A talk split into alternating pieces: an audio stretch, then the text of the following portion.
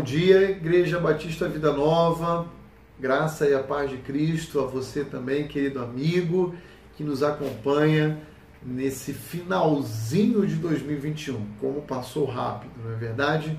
Estamos aí na quarta-feira da última semana, praticamente aí há dois dias de nós terminarmos o ano.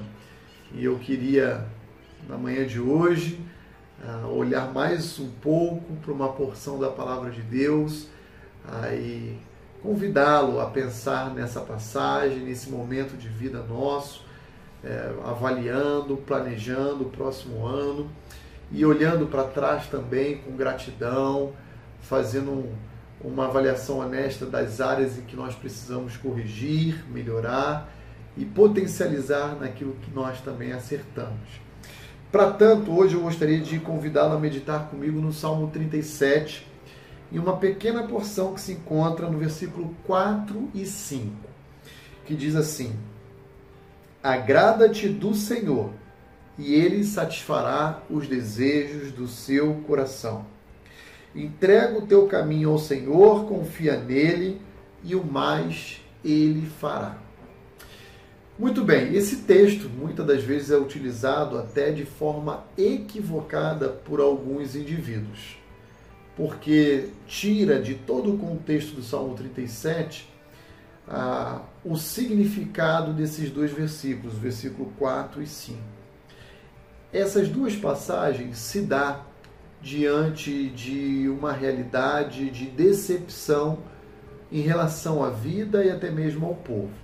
Isso a gente percebe, por exemplo, nos versos iniciais que antecedem essa passagem, que diz assim: Não te indignes por causa dos malfeitores, nem tenha inveja dos que praticam a iniquidade, porque dentro em breve definharão como a relva e murcharão como a erva verde. Confia no Senhor e faz o bem, habita na terra e alimenta-te da verdade. Então, o contexto dos versículos 4 e 5 estão ligados imediatamente a um contexto de decepção com uma parcela do povo que estava praticando iniquidade, eram considerados malfeitores.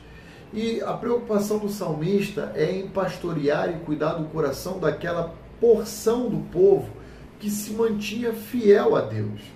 E ele diz: Olha, não olhem para os malfeitores, para as iniquidades, para as transgressões que eles praticam.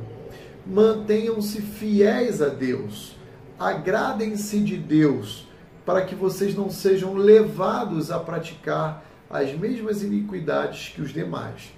Então, nesse sentido, agradem-se do Senhor, confiem nele, entreguem o seu caminho ao Senhor e, e descansem nele, para que vocês não sejam contaminados pela impunidade, pela injustiça e assim venham a desejar praticar igualmente tais atos. Então, essa é a preocupação ah, do salmista com o seu povo. E isso aqui é muito atual para os nossos dias.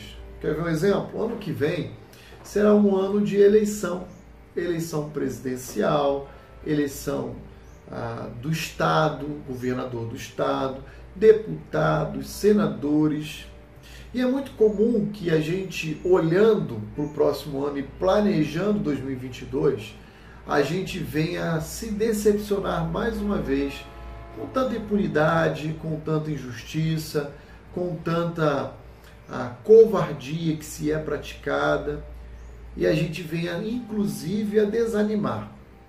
A minha palavra não é outra senão a do salmista a seu tempo para o seu povo Olhe, não deixe seu coração se contaminar com essas coisas. Confie em Deus. De maneira que o meu convite a você não é outro, senão os que estão previstos no versículo 4 e 5 do Salmo 37. Como você deve planejar o ano de 2022? Agradando-se do Senhor, entregando seu coração, seu caminho a Ele, confiando no Senhor depositando em Deus a sua esperança.